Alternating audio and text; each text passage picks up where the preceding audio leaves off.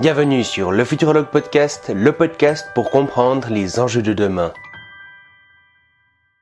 Eh ben salut Vlanx et bienvenue sur le podcast. Euh, salut Shayman. Alors euh, ben, aujourd'hui on va parler des métavers. Si vous voulez voir euh, le détail des questions avec les minutages qui leur correspondent, eh bien vous pouvez retrouver tout ça en description. Et du coup, première petite question pour rentrer dans le vif du sujet. Eh bien, qui es-tu? Je te laisse un peu te présenter. Euh, bah, je suis quelqu'un d'assez ordinaire. Bah, j'ai fait des, euh, bah, des études euh, scientifiques, on va dire, puis un doctorat en informatique et un post-doctorat en informatique. Et puis là, je suis toujours bah, dans la recherche en informatique. Donc ça, ça c'est dans le, métier qui me permet de payer mon loyer. Et puis le soir, je fais des petites capsules audio sur YouTube sur des sujets divers. Alors à la base, ma chaîne YouTube, c'était surtout sur le transhumanisme parce qu'à l'époque j'étais dans l'association française transhumaniste. Puis là, j'ai un peu diversifié les sujets euh, depuis là. Ouais. Bah du coup, euh, sur euh, ce sujet des métavers, etc., est-ce que, ben, pour poser un peu les bases, tu pourrais nous expliquer un petit peu ce qu'est un métavers? Alors, je ne prétends pas être extrêmement qualifié pour ça, mais même si je le suis peut-être un tout petit peu plus que la plupart des journalistes qui en parlent, mais en gros, si on en parle beaucoup en ce moment, bah, c'est suite à l'annonce de Facebook de se renommer euh, Meta et de lancer son projet euh, Metaverse. Mais en, fait, euh, comment dire? En fait, c'est un petit peu confus ce qu'on voit dans la presse parce que ils, disent par exemple que, je ne sais pas, peut-être Rihanna a fait un concert dans le Metaverse, alors qu'en fait, il y a plusieurs projets de Metaverse qui, qui existent actuellement. Bah, en gros, euh, comment dire, j'ai l'impression qu'il y a vraiment un, côté buzzword peut-être un peu exagéré, mais j'ai l'impression que c'est un petit peu un remake de euh, Second Life. Donc en gros, bah, depuis au moins 20 ans, il y a des jeux vidéo en réseau de type euh, World of Warcraft, puis plus récemment Final Fantasy XIV. Puis bah, il y a des gens qui ont dit bah, si on faisait ça en enlevant l'aspect jeu vidéo et en essayant de dire que ce serait plus de la vie ordinaire. Donc simplement un espèce de, réseau social avec des avatars en 3D qui peuvent se balader dans des, univers virtuels. Et euh, bon. Du coup, finalement, euh, la différence entre un métavers et un jeu vidéo, c'est euh, que dans un métavers, il n'y a pas ce truc de gamification, quoi. Il n'y a pas. Enfin, c'est quoi la différence en gros entre un métavers et un jeu vidéo? Bah, quand, c'est un petit peu particulier parce que le, le mot métavers n'est utilisé que depuis très récemment, donc là je peux juste m'appuyer soit sur euh, Second Life, dont ça semble extrêmement inspiré, soit sur les deux ou trois projets de métavers qui existent actuellement, mais qui sont vraiment pas très développés. Mais apparemment, bah oui, c'est. Bah, l'idée ce serait d'avoir un, personnage euh, virtuel qu'on peut balader dans un univers virtuel, on peut interagir avec des gens, euh, on peut faire des transactions. Alors oui, on, peut dire qu'on a enlevé l'aspect gamification, mais il y a d'autres formes de gamification comme bah, par exemple, il y a énormément de, commerce qui se fait. Par exemple, sur. Euh, alors, je vais, partir direct sur un exemple un peu trash, mais euh, apparemment, il y a de la prostitution sur Second Life, mais de la prostitution 100% virtuelle. Donc, je ne sais pas trop en quoi ça consiste, mais il y a des gens qui gagnent leur vie euh, comme ça. Voilà. Donc ouais, on entend beaucoup parler des métavers en ce moment suite à l'annonce de Facebook, mais tu disais qu'il existe déjà un peu des métavers. Du coup, les métavers qui existent, c'est un peu quoi et qu'est-ce qu'on qu'est-ce qu'on peut y faire à quelque part? Alors il y, en a un dont, les médias parlent souvent en le confondant avec Facebook, c'est euh, Decentraland. Bah, en, gros c'est une sorte de Second Life avec euh, très basé sur tout ce qui est crypto-monnaie, NFT. Donc c'est en, gros il y a souvent des articles sur euh, des gens qui ont acheté des parcelles de terrain virtuels à plusieurs millions de dollars. Donc là ça c'est a priori c'est dans Decentraland. Mais ouais. Bah, ça, ça me semble pas très engageant comme univers parce que j'ai l'impression que les graphismes n'ont pas évolué depuis 2010. Donc, euh, mais, ce, qui est, intéressant, c'est que par exemple, il y a, des marques comme H&M qui ont ouvert des magasins virtuels dans, cet univers, par exemple. Ok, ouais. Et euh, du coup, peut-être aussi, beaucoup de gens, quand ils pensent, je pense, à métavers, ils vont s'imaginer avec un casque de réalité virtuelle. Mais là, en l'occurrence, avec, euh, par exemple, Second Life ou comme ça, il me semble qu'il n'y avait pas forcément besoin de casque de réalité virtuelle. Ça peut, euh, enfin, comment on accède au métaverse Par quels outils techniques on peut l'utiliser? Bah après, on peut jouer à ça comme un jeu vidéo classique derrière son écran, mais on peut facilement imaginer euh, coupler ça avec un casque de réalité virtuelle. Euh, Mais c'est pas obligatoire euh, d'avoir un casque de réalité virtuelle pour que ça soit un métavers du coup? Alors, le problème, c'est que c'est compliqué parce qu'il n'y a, pas une, autorité centrale qui décide ce que veut dire un métavers, où est-ce que la définition commence, où est-ce qu'elle s'arrête, mais je dirais a priori non. Bah, justement, bah, pour, faire, me mettre un petit peu au niveau, j'écoutais tout à l'heure un podcast de. Alors, en fait, oui, donc il y a, des, associations transhumanistes un peu de, partout dans le monde, et puis la, plus grosse, c'est Humanity Plus, donc avec surtout des Américains. Ils avaient fait un podcast sur le, métavers. Et il y avait notamment un type euh, que, bah, que j'avais rencontré deux, trois fois, qui, Philippe von Nederveld, qui en gros c'est un peu un, pionnier des métavers. Qui, bah, par exemple, il, avait organisé des euh, conférences virtuelles euh, longtemps avant que ce soit cool, même avant Second Life. Et là, là, clairement, c'était pas avec des casques de réalité virtuelle. Donc je pense qu'on peut utiliser le mot métavers au sens plus large. D'accord, ouais. Et euh, du coup, si on parle du présent et encore peut-être plus du futur, ça sera quoi euh, l'utilité euh, du métavers ou des métavers pour pour les gens? C'est quoi l'intérêt que n'importe qui, quelqu'un de lambda, pourrait trouver dans un métavers? Alors c'est une très bonne question parce que du, coup je, vais rapidement être assez critique de, tout ça, mais si par exemple on voit les, récentes vidéos de, de, Facebook de présentation de métavers, bah, l'une des idées principales, ce serait de plutôt que de faire du télétravail comme on a tous fait pendant le, Covid avec euh, des meetings sur, Zoom, bah, on, met son casque de réalité virtuelle et on est dans un, environnement euh, de travail virtuel euh, comme un bureau et on, peut rencontrer ses collègues qui, pourront avoir soit un avatar qui leur ressemble, soit un avatar rigolo de, robot géant ou je ne sais pas quoi. Voilà. Ça, apparemment, c'est l'une des, idées d'application centrale. Donc bah, Facebook a dit par exemple qu'il voulait euh, permettre la création d'entreprises métavers. Donc, euh, si j'ai bien compris, ce seraient des entreprises qui auraient bah, cette espèce d'espace de travail virtuel avec un casque de VR. Mais je vois quand même pas, mal de limitations, au moins à court terme, parce que bah, déjà, euh, un gros problème des casques de réalité virtuelle pour l'instant, c'est que ça file un peu la nausée au bout d'une heure d'utilisation. Donc, il faut, à moins de résoudre ce problème, ça va être un petit peu compliqué de faire 8 euh, heures de travail par jour avec un casque de réalité virtuelle. Et puis aussi, bah, là, je vais être un peu critique, mais euh, à, la base des casques de réalité virtuelle, c'était surtout pour le jeu vidéo, donc euh, l'idée c'était un peu de pouvoir s'évader, je ne sais pas, d'aller dans des univers un peu extraordinaires avec des, dragons, des pouvoirs magiques. Et là, là c'est, on, utilise tout ça pour recréer un environnement de travail super déprimant dans un bureau. Donc, ça, ne me fait pas forcément euh, sauter de joie comme euh, genre d'application. Mhm. Et euh, justement, tu disais avec les casques de réalité virtuelle qui peuvent parfois être pas, si fous que ça finalement, est-ce que tu penses à ben, d'autres peut-être barrières technologiques qui restent aussi avant d'arriver à entre un vrai métaverse où on, ressent vraiment ce qui se passe, où on a vraiment l'impression d'être dans ce monde virtuel? Et puis, euh, est-ce que, enfin, à, quel, euh, dans combien de temps tu estimes que ça sera possible euh, d'avoir ce genre de choses?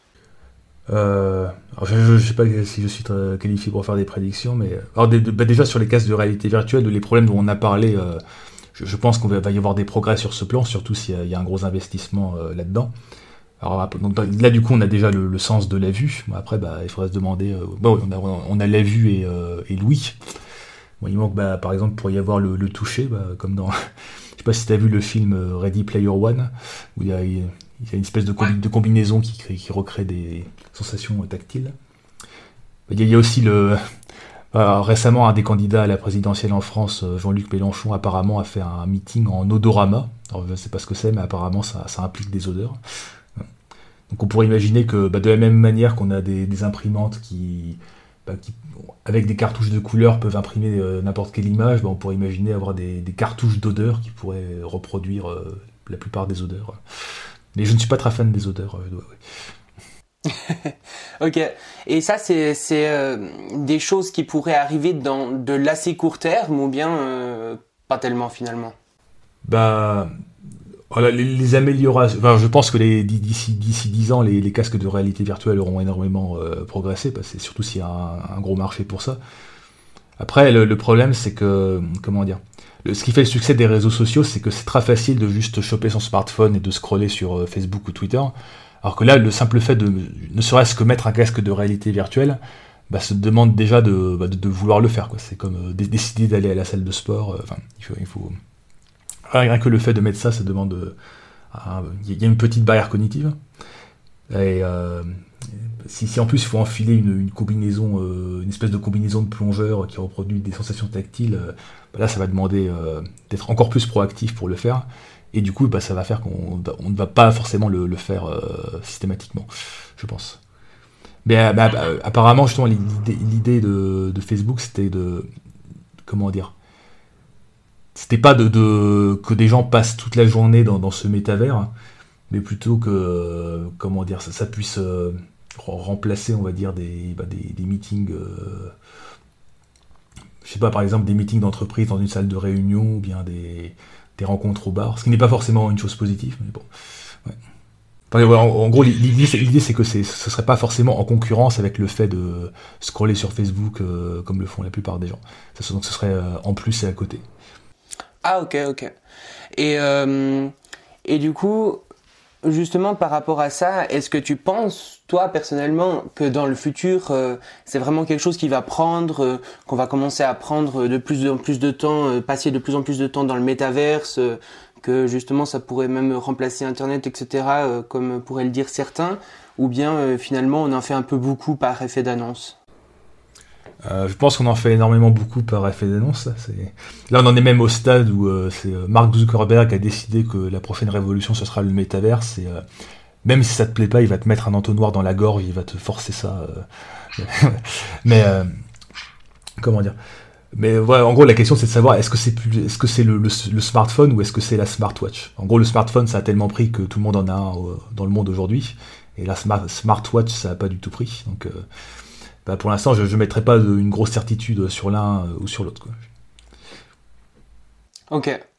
Et si on prend sur du un peu plus long terme, genre, je sais pas, une centaine d'années, euh, ça reste euh, quelque chose euh, de, probable, qu'on arrive à créer finalement des univers tellement fous que, que la réalité devienne presque ennuyeuse à côté et que du coup certaines personnes se disent bah, à quoi vivre dans le monde réel presque? Bah ça, existe déjà, ça s'appelle les MMORPG, donc bah, typiquement j'ai plusieurs amis qui passent beaucoup d'heures par jour euh, sur euh, Final Fantasy XIV. Donc en gros, ils, vont faire leur boulot pour, pour gagner de l'argent, puis le, dès, qu'ils ont un moment, ils vont sur euh, Final Fantasy XIV. Et bon, là, pour le coup, c'est bah, un univers virtuel orienté euh, jeu vidéo avec. Alors je, je, moi, je ne joue pas du tout au MMORPG, donc je connais ça que très superficiellement, mais il y a vraiment un côté social, effectivement. Il y a les, fameux raids où il y a plusieurs joueurs qui, se, qui vont se retrouver entre eux pour essayer de tuer un gros monstre. Il y, a, tout le, côté de il faut passer des heures à augmenter les caractéristiques de son personnage ou à farmer des objets. Il y a une espèce de mini économie qui peut se créer à l'intérieur du jeu aussi. Donc d'une certaine manière, euh, oui, il y, a déjà des. Enfin, comment dire? Par exemple, le film Ready Player One. en fait, j'avais commencé à le voir euh, en prévision de l'interview parce que je l'avais pas vu et que beaucoup de gens en parlaient. Mais donc, j'ai vu qu'un tiers du film. Mais euh, on, y est déjà en version low tech, quoi. Ouais. Donc finalement, on, avec les améliorations euh, bah, justement de ces métaverses, etc., ça pourrait, euh, ça pourrait euh, être comme des, jeux vidéo améliorés à quelque part, avec encore plus de sensations, plus de trucs délirants, des mondes encore plus ouverts, et puis ça risque d'être bah, comme maintenant avec des gens qui, s'enfoncent un peu là-dedans, enfin qui, qui vivent presque pour une vie alternative, mais, mais en beaucoup plus quoi. Oui. Bah, le, truc, c'est que bah, d'un côté, clairement, bah, tous ces, ces, jeux, ces MMORPG, bah, ça me semble très probable qu'ils vont évoluer vers la réalité virtuelle et avec ces casques de réalité virtuelle pour être encore plus immersifs. Mais le principe restera euh, fondamentalement le même.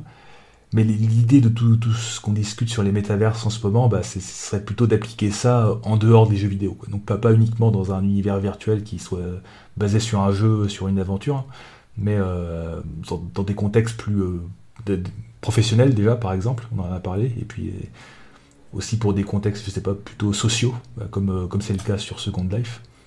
Mhm. Et, et, justement, par exemple, avec ces, ces rencontres virtuelles, etc., d'un point de vue pro et tout, tu penses que ça va arriver assez rapidement que des gens vraiment vont discuter dans le métaverse, etc., au lieu de, de faire une réunion sur Zoom? Ou bien. Enfin, est-ce que, est que vraiment ça va arriver assez rapidement ou pas, quoi? Euh, alors, il y aurait quand même des problèmes à résoudre parce que dans, la, petite démo de, Facebook, bah, on voit des, gens avec des avatars virtuels qui discutent dans une salle, c'est très bien, mais du coup, euh, on sait pas trop comment est-ce que euh, le, comment dire, le programme reproduit leurs expressions faciales. Est-ce qu'il y a une caméra qui les filme et qui essaie de reproduire ça sur leur modèle 3D Bon, on on sait pas trop. Donc, bah, déjà, a priori, ce serait pas juste suffisant de mettre le casque, il faudrait mettre d'une certaine manière bah, des des capteurs. Qui, ça, peut être, ça peut être une simple webcam, hein, mais il faut qu'il si on veut pouvoir que notre personnage virtuel puisse bouger comme nous on bouge, bah, il, va falloir euh, un peu plus qu'un simple casque de réalité virtuelle. Mais euh, par exemple, typiquement, bah, moi, pendant le, Covid, bon, pour des raisons personnelles que je vais pas détailler, je me suis retrouvé euh, très isolé pendant plusieurs mois. Et du coup, bah, même, même si c'est pas un truc que je ferais euh, fréquemment, je pense, bah, dans, ce contexte d'extrême isolement, je pense que si j'avais la possibilité de faire des, euh, des réunions Zoom en mode métavers avec euh, un peu plus d'immersion, bah, j'aurais pas dit non. Quoi. Ouais, et finalement, avec ce truc que cet univers virtuel pourrait devenir encore mieux que, que notre univers à nous, plus réel, eh bien, il y, en a qui pensent justement que, enfin, j'avais vu ça et euh, je me demandais ce que tu en pensais par rapport euh, que ça pourrait être une potentielle solution au paradoxe de Fermi en fait que euh, les civilisations avancées elles auraient aucun intérêt à découvrir l'espace, à découvrir le monde si elles en ont un bien meilleur qu'elles peuvent qu'elles peuvent découvrir dans leur simulation et sans aucune sans aucune limite physique ou les limites physiques qu'on choisit de mettre quoi quelque part?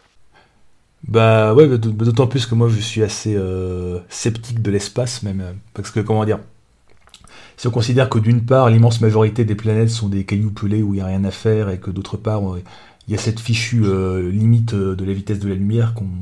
Enfin, si cette limite se, confirme, effectivement, bah, nos possibilités dans l'espace sont très limitées parce que le, le simple fait de faire un aller-retour vers la planète viable la plus proche, ça prendrait euh, tellement d'années que lorsque la personne reviendrait sur Terre, bah, il y aurait déjà eu euh, trois révolutions technologiques. Donc, en gros, le, temps spatial, on, va perdre des années à se déplacer d'un caillou pelé à un autre caillou pelé, alors que pendant ce temps-là, sur Terre, bah, si on ne s'autodétruit pas entre-temps, en tout cas, il y aura plein de révolutions technologiques. Enfin, que si on, si on voit l'accélération technologique qu'il y a eu pendant les 100 dernières années, et qui n'a pas l'air de ralentir, donc en gros, bah, bon, bien sûr, il y a tous les scénarios de type effondrement, mais euh, si, on arrive à dépasser euh, cette période un peu critique, euh, je, pense que le, temps technologique va être tellement rapide qu'on va se demander au bout d'un moment pourquoi on s'embête à passer des années dans, un vaisseau spatial dans le vide alors que on peut créer sur Terre des univers virtuels beaucoup plus intéressants que tout ce qu'on pourrait trouver dans l'espace.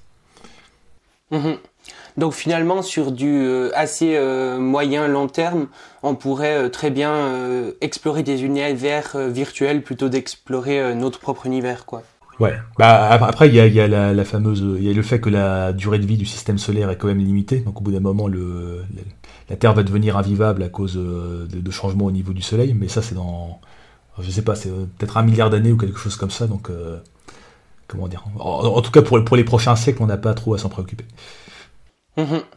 Ouais, puis au pire, on pourra euh, changer une fois de planète et euh, repartir dans nos univers virtuels une fois qu'on a changé de planète, quoi.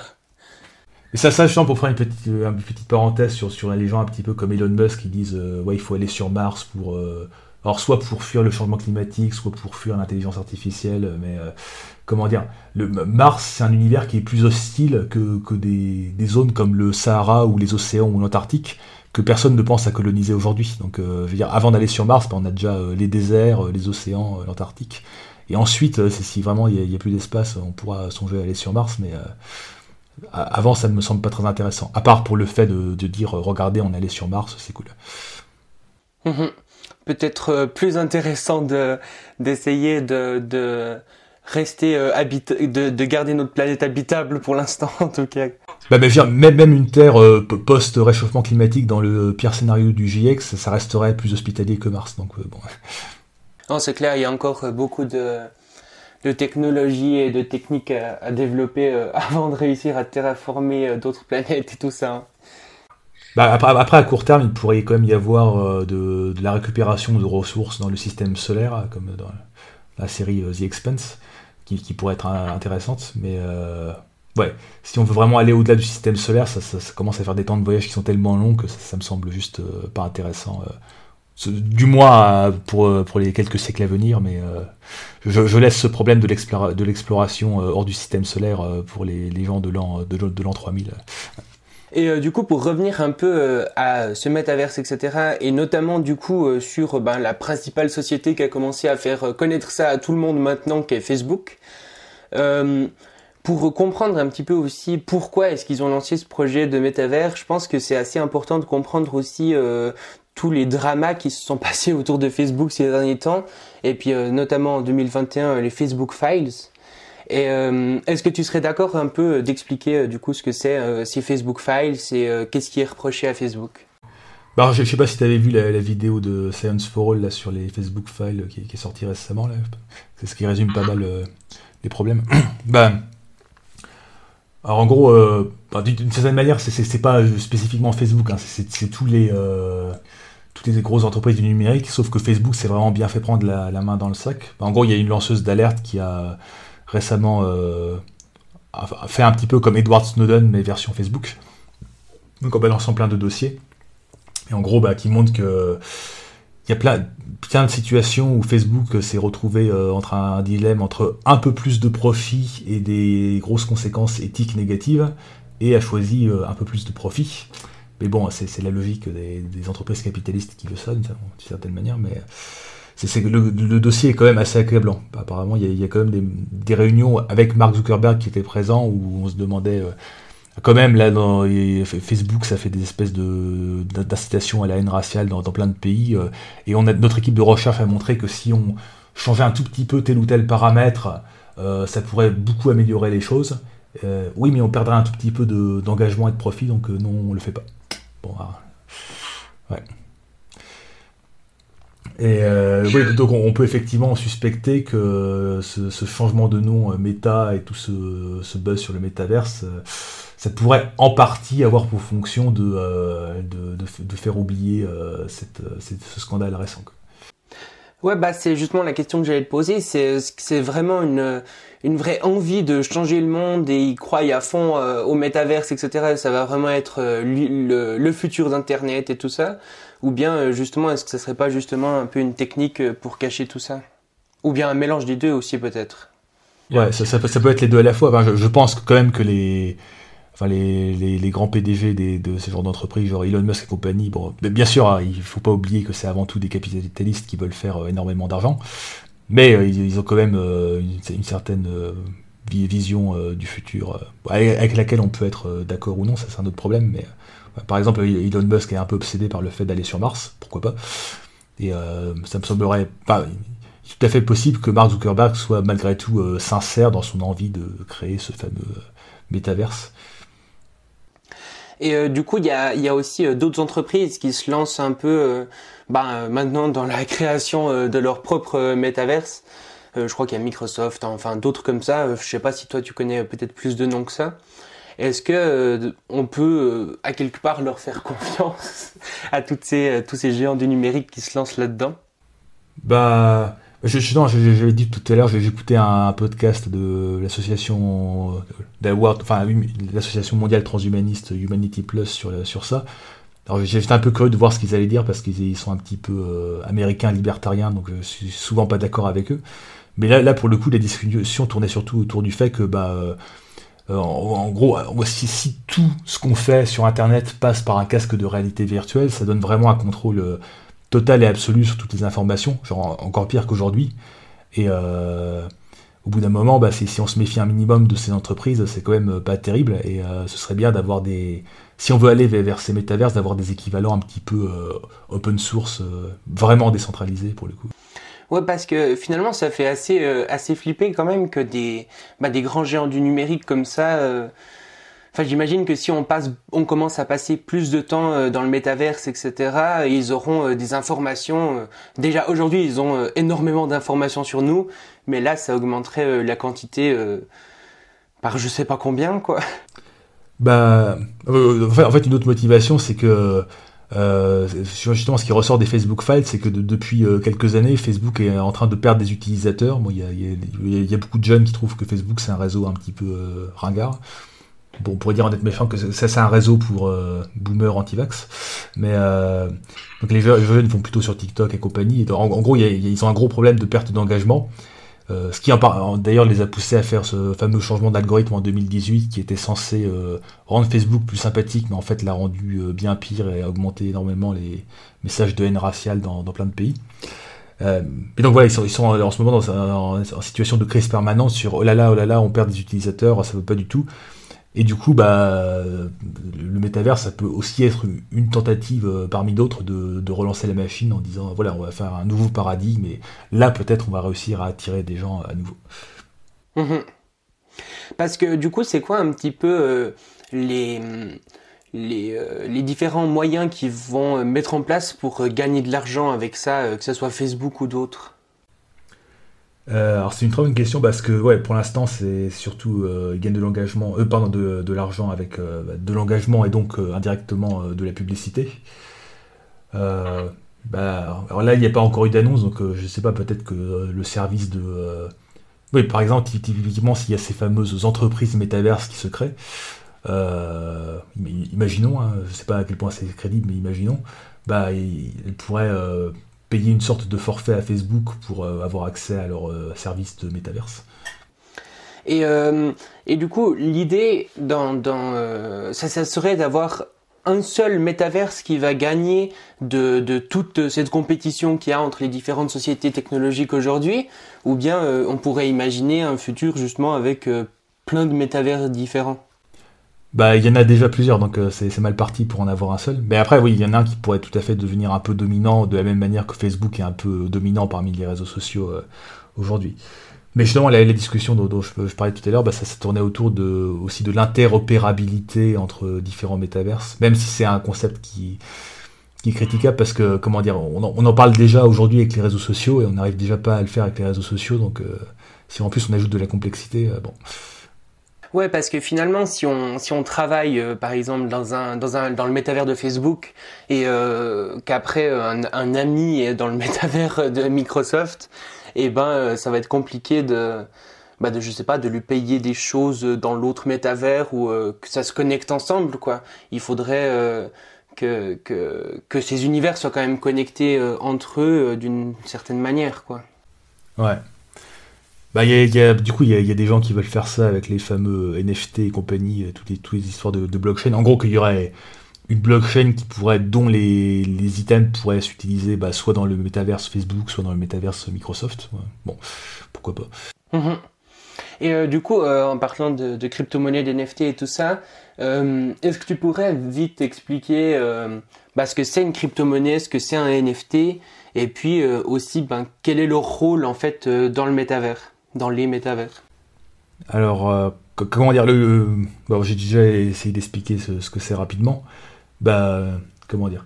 En fait, en fait, là, c'est pas juste des monnaies virtuelles parce que à la limite, on pourrait dire qu'un paiement par internet avec euh, on rentre son numéro de carte bleue, c'est un paiement virtuel vu qu'il n'y a pas de transfert, on n'utilise pas d'argent physique.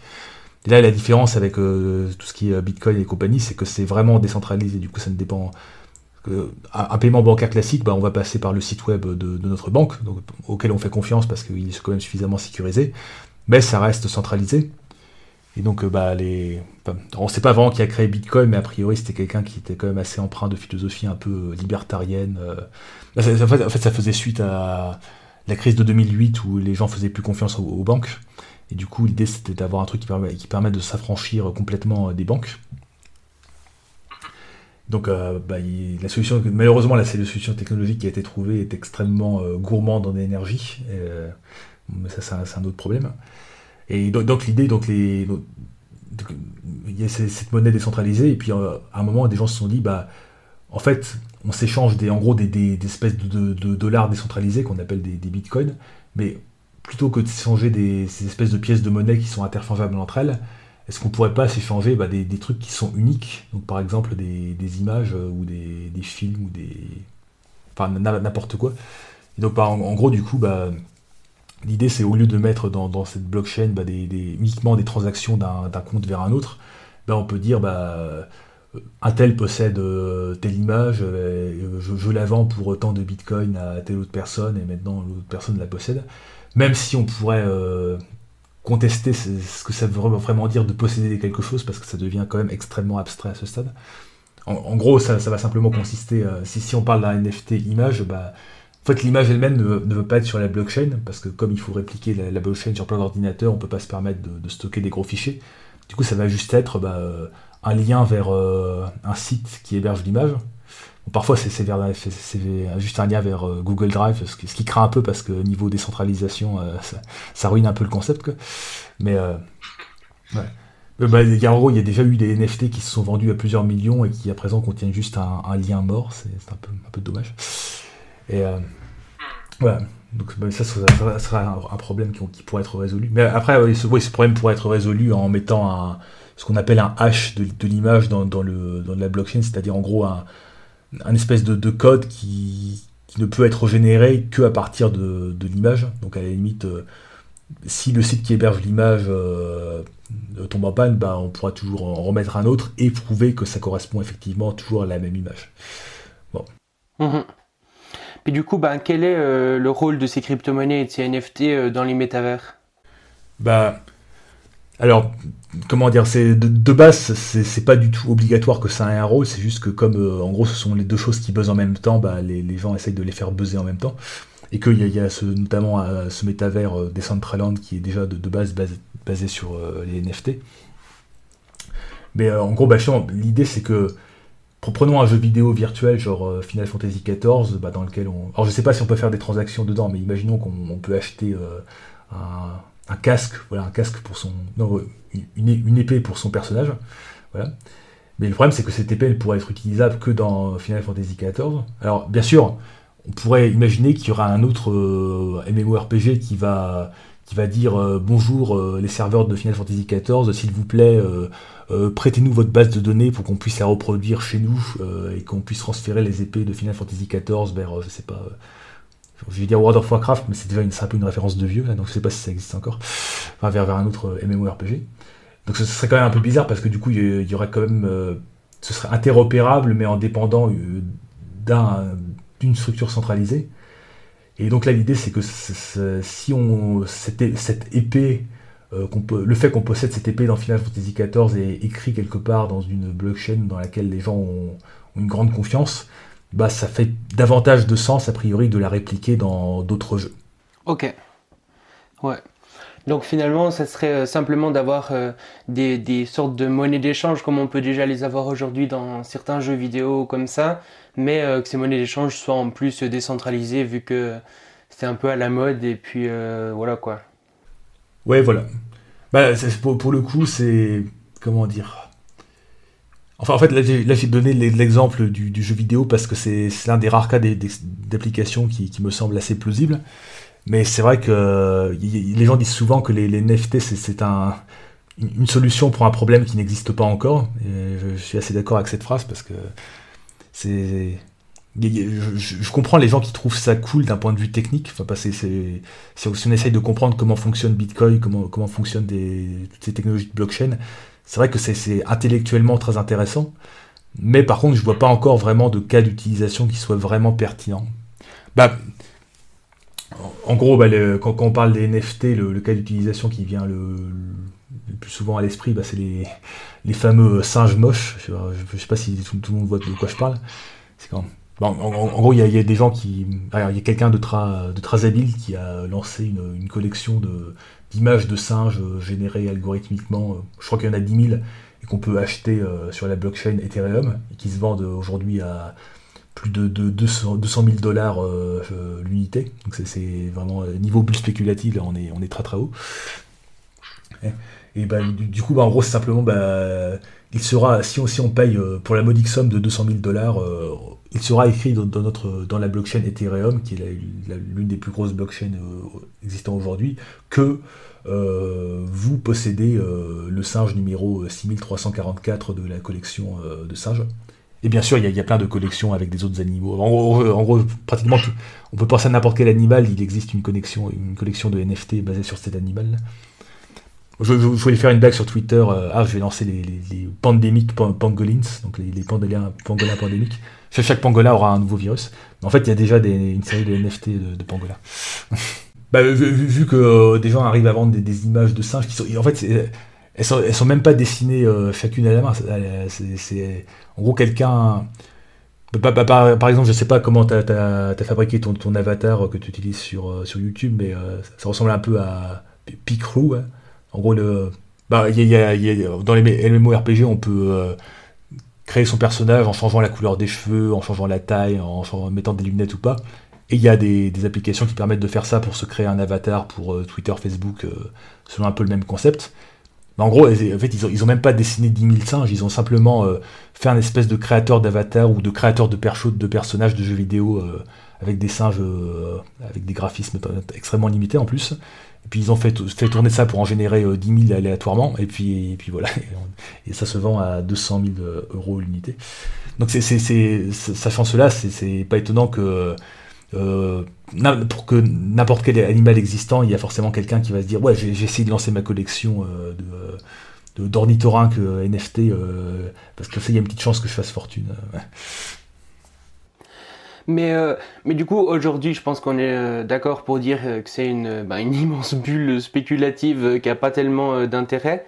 Mais euh, justement, dans le futur, avec euh, ces métavers, etc., est-ce que tu penses que euh, les NFT pourraient trouver quand même un intérêt de par les, NFT et la blockchain de manière générale, avec les crypto-monnaies et toutes les applications, ça pourrait trouver quand même une, une utilité à travers, à travers ça ou d'autres choses?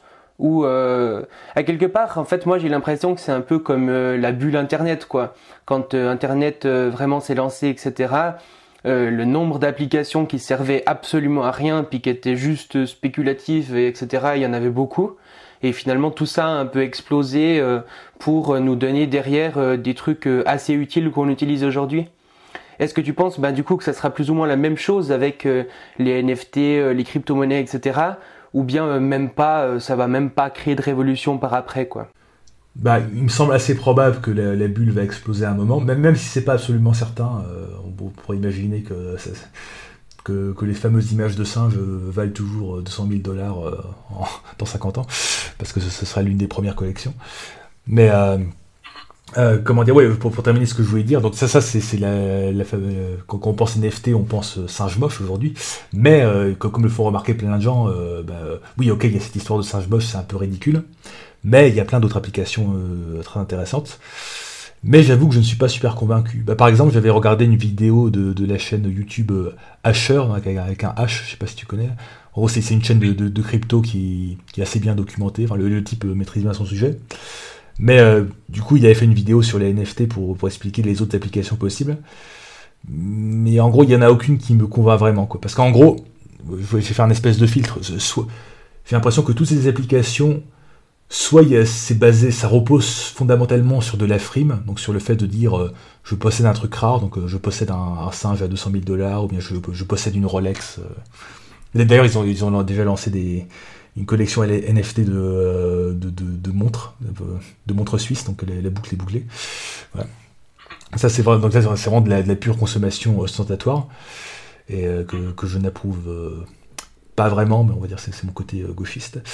Mais euh, donc d'un côté, on pourrait éliminer toutes ces applications-là, et puis d'un autre côté, il y a toutes les applications qui peuvent n'ont pas vraiment besoin d'être décentralisées. Par exemple, bah, dans des applications que, mentionnait euh, Asher, bah, il, disait que je, crois qu'il y avait une histoire de, de, film où ils avaient vendu des NFT euh, basés sur, sur les personnages du film, et je sais pas, les, 100 premiers acheteurs gagneront un espèce de, de ticket pour enfin, de tickets sur la blockchain du coup qui leur permettront de, bah, de rencontrer euh, l'équipe de tournage du film pendant une journée ou quelque chose comme ça. mais je veux dire, des, tickets, ça, ça, fait, ça existait bien avant les NFT. Enfin, je veux dire, si, si, quand, quand, les gens achètent un billet d'avion en première classe qui peut coûter jusqu'à, je sais pas, 5000 euros, donc c'est comme des grosses sommes, bah, ils, ils se disent pas oh là là, mon Dieu, c'est un site centralisé euh, de vente de billets, je ne peux pas lui faire confiance parce que c'est centralisé. Bah non, bah non ils, achètent leur billet de première classe sur leur site de, vente de billets d'avion et puis ça marche très bien. Quoi. Donc pour le coup, il n'y a vraiment pas besoin de décentraliser ça. Donc du coup, si on élimine à la fois tout ce qui est de la frime et tout ce qui n'a pas besoin d'être décentralisé, mais euh, on le fait en décentralisé parce que c'est plus cool, bah en fait, moi actuellement, je, vois pas d'application qui est des NFT qui passeraient ce crible-là. Et vu que moi je trouve que la frime, c'est. Je, je, n'approuve pas la, frime à base de consommation ostentatoire et je n'approuve pas non plus vraiment le fait de faire des trucs décentralisés qui n'ont pas besoin d'être décentralisés, bah, pour l'instant en tout cas, je ne vois pas d'application euh, qui me semble vraiment pertinente. Alors après, bien sûr, je pense que si on cherchait suffisamment longtemps on finirait par trouver des applications euh, pertinentes. C'est juste que pour le moment, euh, j'en vois pas.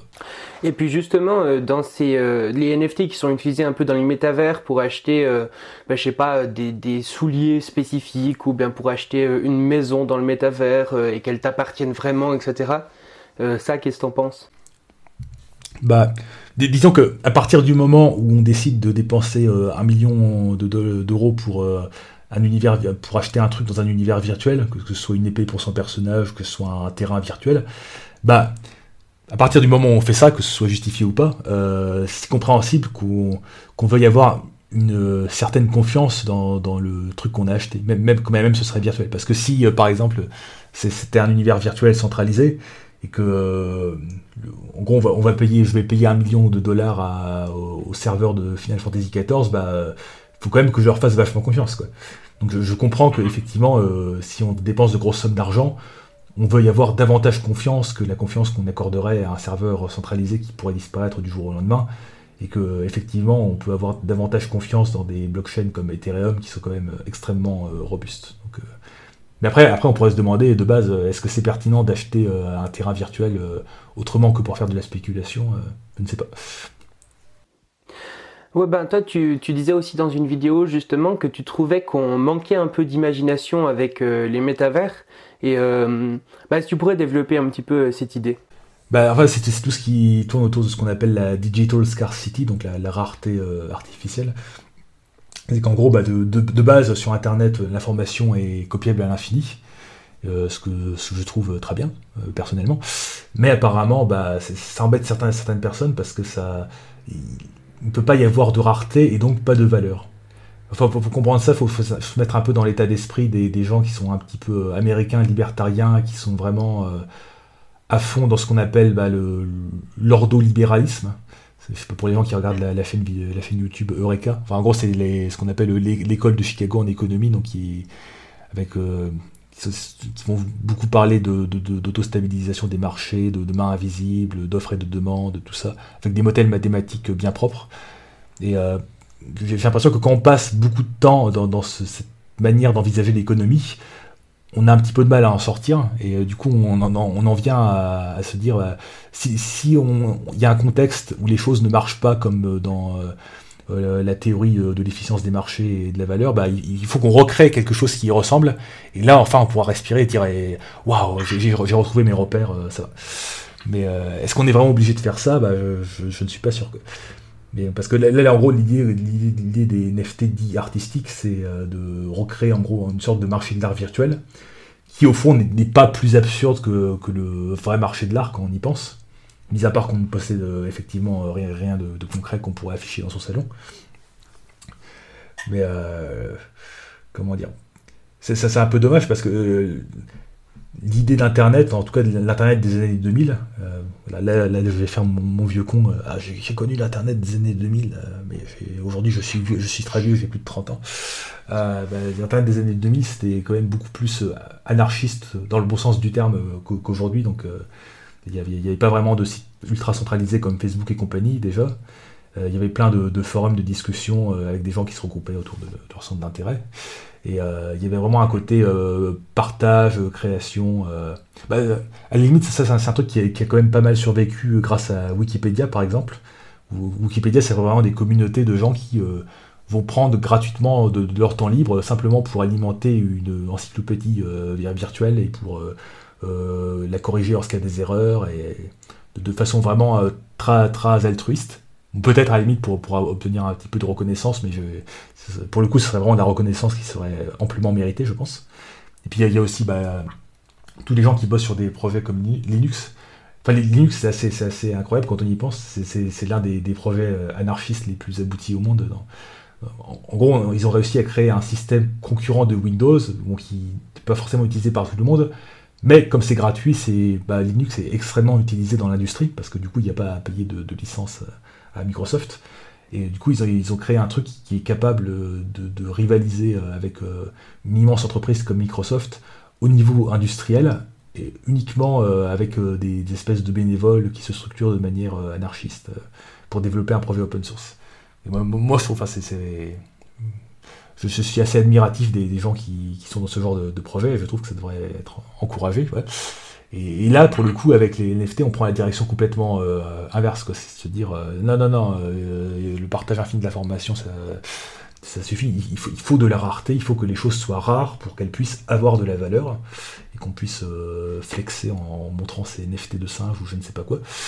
Mais je veux dire, c'est un état d'esprit et que je pense qu'il faudrait mieux être dans l'état d'esprit des, gens qui participent à Wikipédia ou à Linux que dans l'état d'esprit des gens euh, qui font du, euh, de la spéculation financière euh, sur des NFT ou qui parce que ouais dans, les applications que mentionnait le youtubeur Asher il a, dit il a même dit qu'il était personnellement impliqué dans celle-là. C'était une start-up qui permettait de faire un espèce de bah, en gros une espèce de métavers qui serait en gros une sorte de musée virtuel dans lequel on peut exposer ces NFT, a priori plutôt des NFT d'images, et c'est.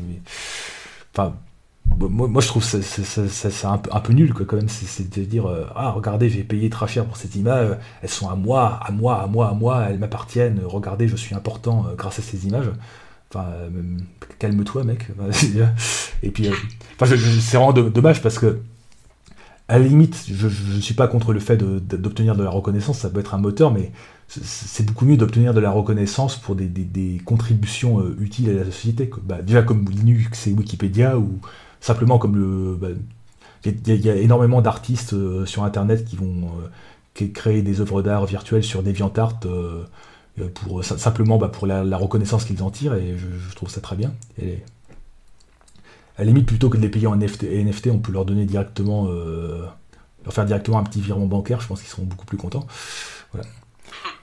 D'ailleurs, c'est assez intéressant. J'avais récemment écouté un live euh, Twitch, mais je serais incapable de, retrouver la référence. C'est qu'en gros, il y avait euh, une sociologue qui, avait euh, américaine qui avait analysé le, milieu du, jeu vidéo, donc le milieu des gamers. Oui, voilà, je crois que son livre s'appelle Fake Gamer Girl ou un truc du genre. En gros, ça, ça faisait référence au fait que dans les milieux de gamers, il y a quand même encore beaucoup de, machisme. On peut penser aux euh, fameuses histoires du Gamergate, donc qui considèrent que c'est la chasse gardée des, garçons et que c'est pas pour les filles.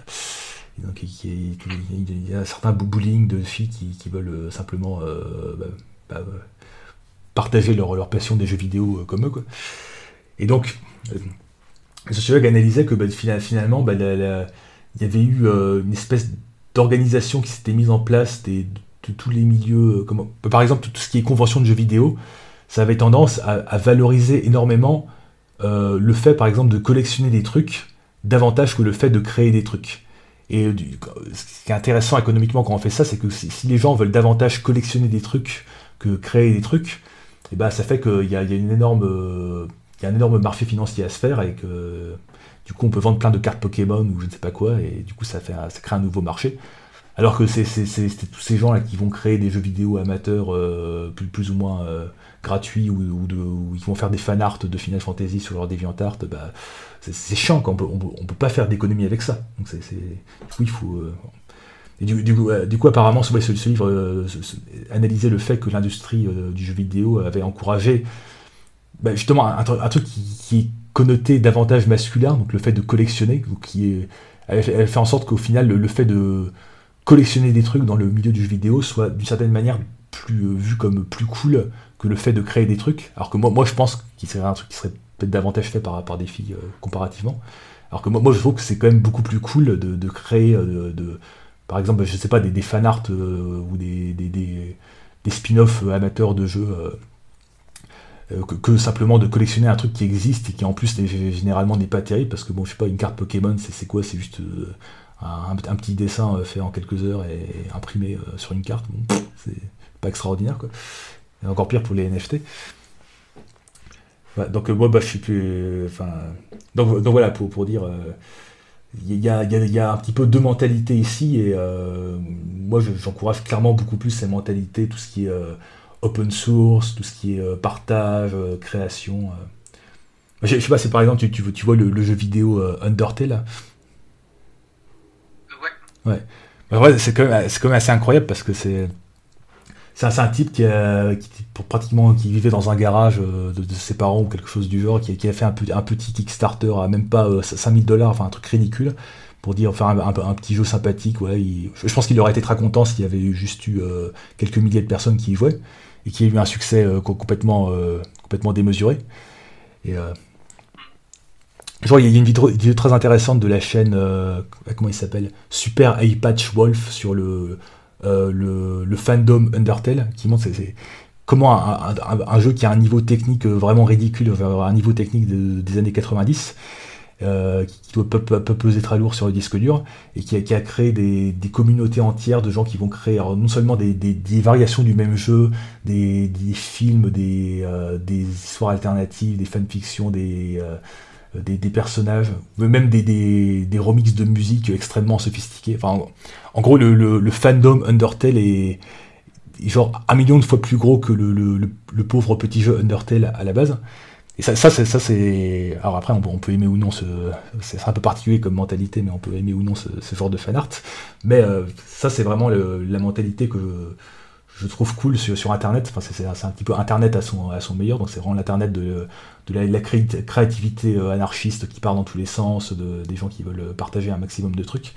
Et je pense que c'est plutôt ça qu'on devrait continuer à encourager plutôt que d'aller vers cette espèce de truc de. Euh, euh, track crypto-monnaie, blockchain, où il, faut euh, posséder des. rendre rares rare des trucs pour qu'ils aient de la valeur euh, à cause de leur rareté, alors que de base c'est vraiment des trucs pas ouf, quoi. C'est juste des, images. Bon, les, images sur internet ça existe depuis. depuis qu'Internet existe, bon, je vois pas trop où est la révolution. Hein. C'est juste que tu peux, maintenant tu peux dire qu'elles sont à toi. Bon, ok, super. Mhm. Mais euh, à quelque part, on pourrait dire, par exemple, euh, ben, dans un métavers, il y aura de toute façon besoin de, faire des échanges. Et euh, pour faire ces échanges, il y aura besoin d'une monnaie. Et bah, cette monnaie, à quelque part, autant qu'elle soit décentralisée. Hmm. Bah, après, comment dire C'est juste, des échanges monétaires. Des monnaies comme l'euro ou le dollar sont quand même suffisamment stables pour qu'on puisse avoir confiance parce que là, tout à l'heure, je donnais l'exemple de, l'épée qu'on voulait transférer d'un jeu en réseau vers l'autre. Là, là, pour le coup, il euh, n'y a, pas d'équivalent de dollars ou d'euros pour ça, donc ça fait sens de vouloir euh, créer une blockchain pour ce genre de truc. Euh, par contre, pour, la monnaie, bah, bon, comment dire? Les, applications de Bitcoin aujourd'hui, c'est quoi? Bah, Alors déjà, c'est surtout de la spéculation. Les gens, ils achètent et revendent des Bitcoins pour se, faire de l'argent. Il y a, euh, acheter des, armes, euh, acheter de la drogue, euh, des organes humains. Enfin, en gros, c'est acheter, des trucs illégaux qu'on ne pourrait pas acheter avec des dollars. Et je vois pas vraiment trop d'autres applications parce qu'en plus, le, principe même de Bitcoin fait qu'une transaction Bitcoin, c'est extrêmement laborieux. En gros, déjà, il faut, attendre qu'il y ait un bloc qui soit confirmé toutes les 10 minutes, mais il faut encore attendre au moins une heure pour être sûr que notre bloc soit confirmé dans, la bonne branche de la blockchain qui va être préservée par la suite. Donc euh, c'est quand même, enfin c'est, en plus c'est des frais de transaction qui tendent à devenir de plus en plus élevés. Donc euh, voilà, faire rapidement Bitcoin. En gros, si on a le choix entre euh, commander une pizza bah, avec une carte bleue et en Bitcoin, bah, a priori on va quand même le faire en carte bleue parce que c'est vraiment pas pratique de le faire en, Bitcoin. Bon après il y a des gens, des gens qui commandent des pizzas en Bitcoin parce que c'est cool de faire des trucs en Bitcoin parce que voilà. Mais bah, c'est vraiment une, une, monnaie qui est vraiment pas pratique et qui aujourd'hui bah est utile entre guillemets soit pour spéculer sur le cours du Bitcoin, soit pour acheter euh, des trucs un petit peu légaux. Quoi. Donc bon, est-ce que c'est vraiment utile? Je sais pas. Bah moi, euh, ce que j'avais entendu un peu avec euh, justement ces histoires de Bitcoin, c'était que ça serait plutôt une, une sorte de de monnaie, un petit peu comme l'or dans notre dans notre monde classique, on pourrait dire, en mode une valeur refuge quoi. Bon, pour l'instant ça ne l'est pas encore, mais que ça pourrait le devenir, que ça soit une monnaie assez stable comme ça et puis que finalement on utiliserait euh, d'autres d'autres blockchains, d'autres crypto-monnaies pour euh, des échanges plus classiques de la vie tous les jours qui demanderaient peut-être euh, moins d'énergie et moins de moins de puissance de calcul pour faire ces échanges quoi. Ouais, il y a une histoire de blockchain principale, blockchain secondaire, que, alors je, ne suis pas du tout compétent sur le sujet, mais qu'apparemment on, peut plus ou moins résoudre les limitations de Bitcoin avec ça. Mais oui, pour ce côté valeur refuge, bah, alors oui, d'une certaine manière, bah, ce qui est intéressant, c'est qu'il y a parmi les gens qui disent sur YouTube qu'il faut acheter des bitcoins, bah, ces gens ont, tendance un peu à, penser que le système économique pourrait s'effondrer prochainement et que donc du coup, bah, avoir des bitcoins, c'est un peu comme avoir de l'or.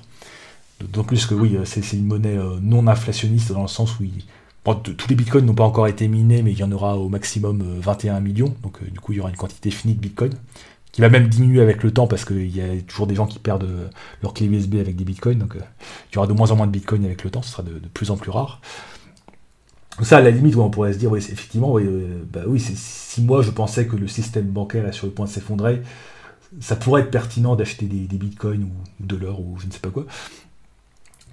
Mais je trouve vraiment que dans, tous ces discours, ils, comment dire,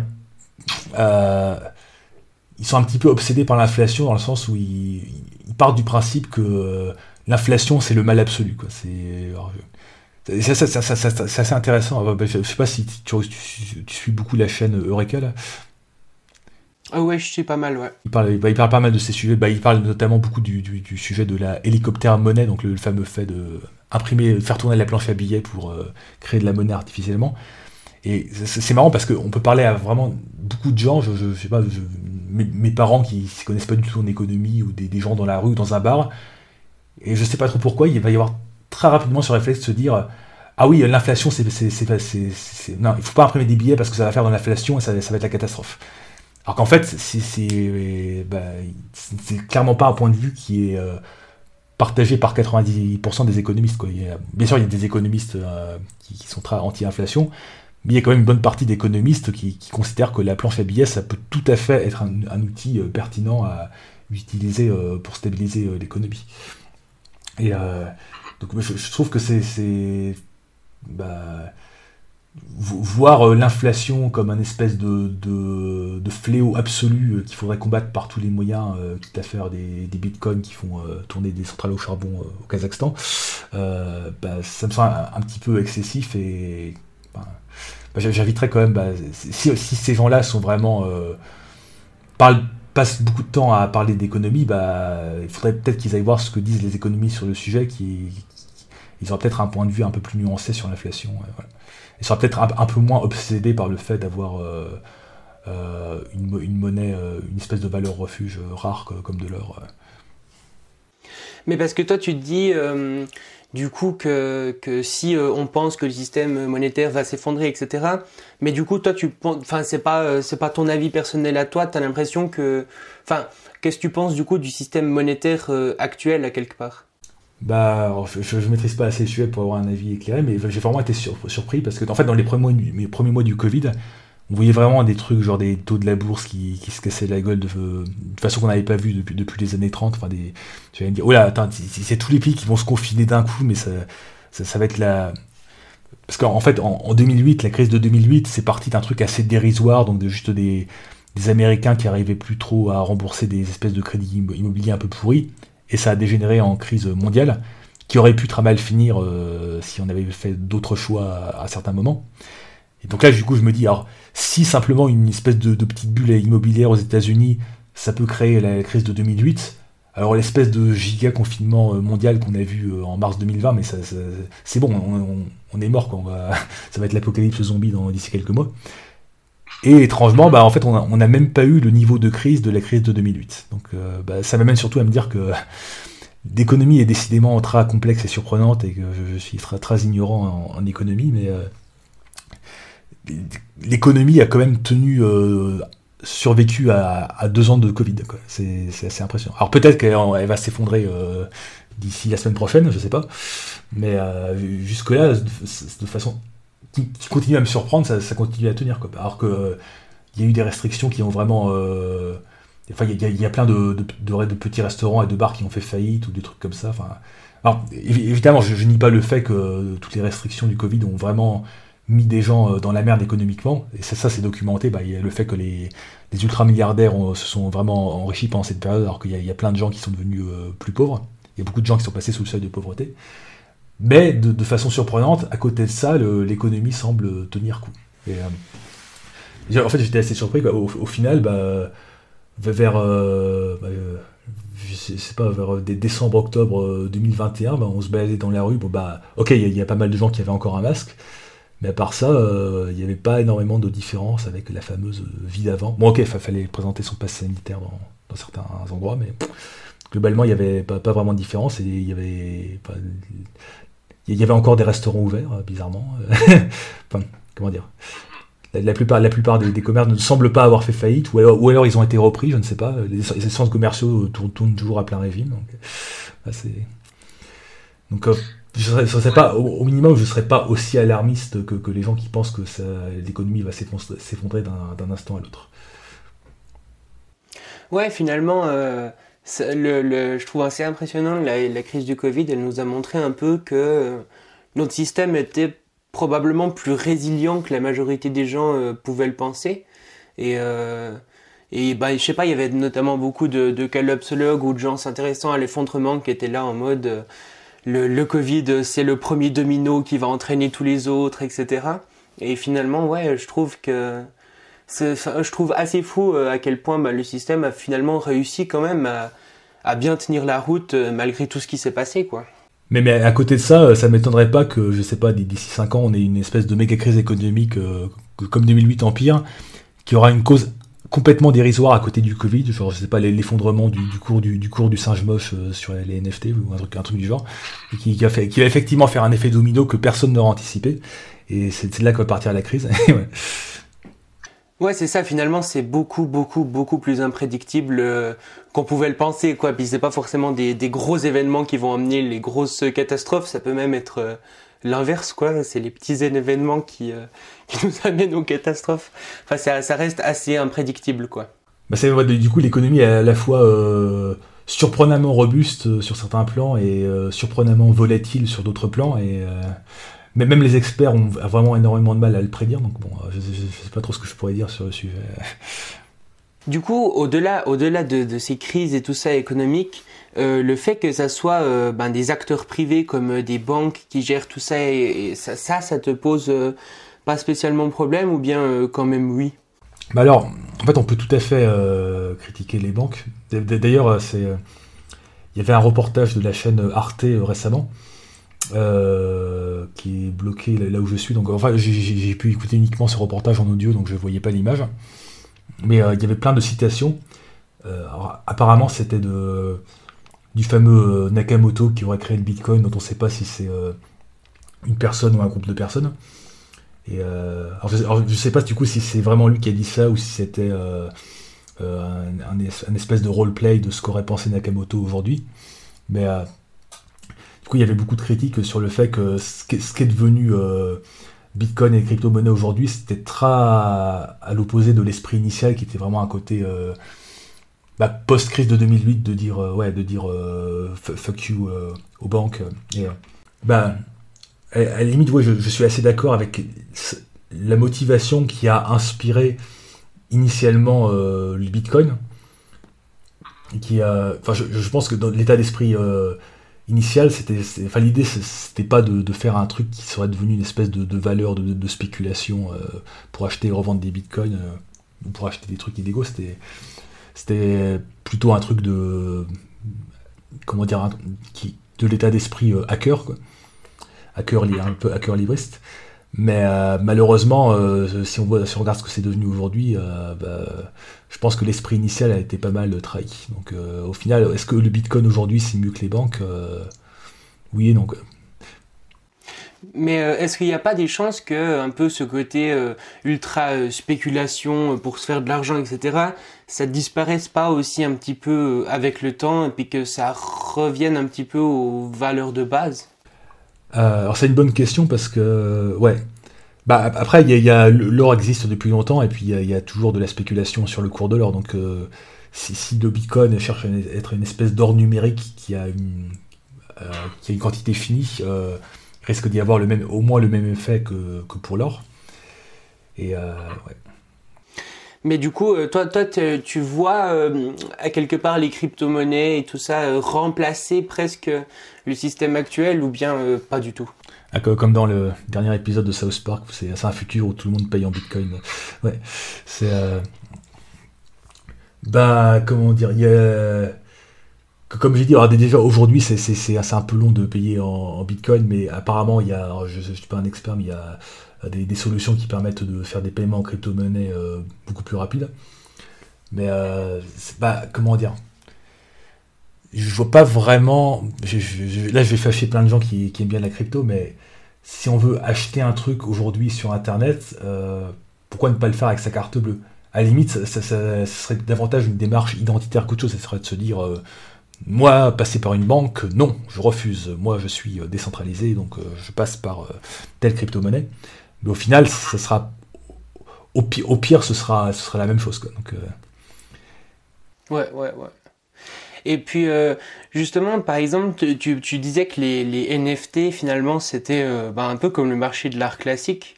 Parce que c'est vrai que, imagine, par exemple, je sais pas, tu as une télé euh, dans ton salon et puis tu décides bah, d'afficher ton NFT image dessus.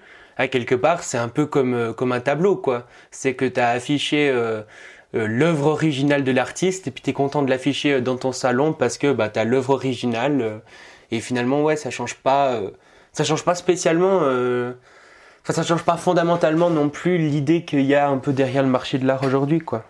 Alors oui et non parce que comment dire, à moi je suis pas du tout favorable au, marché de l'art euh, qui.